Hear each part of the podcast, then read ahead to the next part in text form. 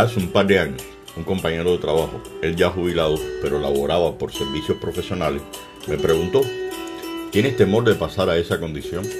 Mi respuesta fue no. Ello me recordó en ese instante de un profesor de la universidad, que luego fuimos compañeros de trabajo, el cual una vez había expresado, tendría alrededor de unos 85 años, que moriría con las botas puestas. Entiéndase que mientras tuviese vida, fuerza, salud, seguiría estudiando, investigando, dando clases y así fue. Por cierto, lo cumplió. Que en paz descanse. ¿Querría hacer yo lo mismo? ¿Seguir trabajando? Sí. ¿Morirme? No. Por X circunstancias tomé la decisión de pasar como trabajador en activo a una situación pasiva o de inactividad laboral. Resistiría el cambio de pasar a 14 horas de trabajo intelectual ligado al ejercicio físico de caminar más de 5 kilómetros diarios en gestiones por pasillos, aulas y oficinas de la alma mater, a circunscribirme a los 79 metros cuadrados de mi hogar y cero trabajo? La respuesta fue la primera, ocuparme sobre todo mentalmente, de aquí que haya surgido la necesidad de continuar escribiendo.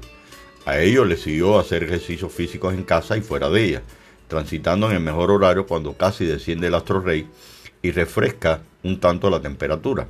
Otra opción fue realizar una serie de gestiones domésticas propias del hogar y eh, preparar, entre otras cosas, eh, mis alimentos, en fin, toda una serie de trámites. Se me amplió el tiempo para poderle dar lectura a medios escritos, libros y visualizar periódicos, noticieros digitalmente y, por qué no, a través de plataformas también digitales, películas, series, documentales, etc. A lo anterior, se dio además un cambio en los temas a conversar en la familia. Recuerde que ya no he hablado de mi trabajo. Por tanto, el giro iba relacionado con la labor del resto de la familia. Además de cambio de roles, una persona más del hogar, comunicarme más, aumentando la frecuencia. A través de las redes con familiares, compañeros de trabajo y amigos, aunque nunca al extremo. La vida, la humanidad dio un gran giro y con el surgimiento de la pandemia, muchas pero muchas personas activas laboralmente pasaron a trabajar a sus hogares, teletrabajo o trabajo a distancia, otras despedidas, lo que implicó un cambio de conducta y comportamiento catalizado por el COVID-19 en el seno familiar y social. Se redujeron los metros cuadrados del hogar. La televisión, si tenías una, debía ser compartida teniendo en cuenta los gustos y edades de los integrantes. Si tenías una computadora, debías también ser compartida. Si alguien había perdido el empleo, él o ella, ellas o ellos, iniciaba el trauma no solo de qué hacer, sino la necesidad urgente de un reajuste económico con el análisis del establecimiento de prioridades de consumo y gastos.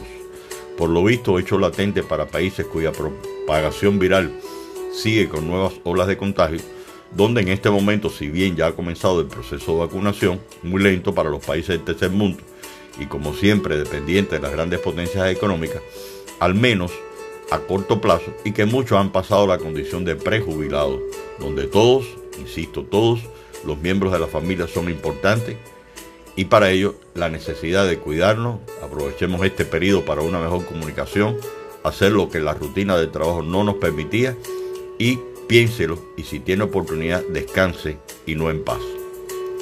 Muchas gracias.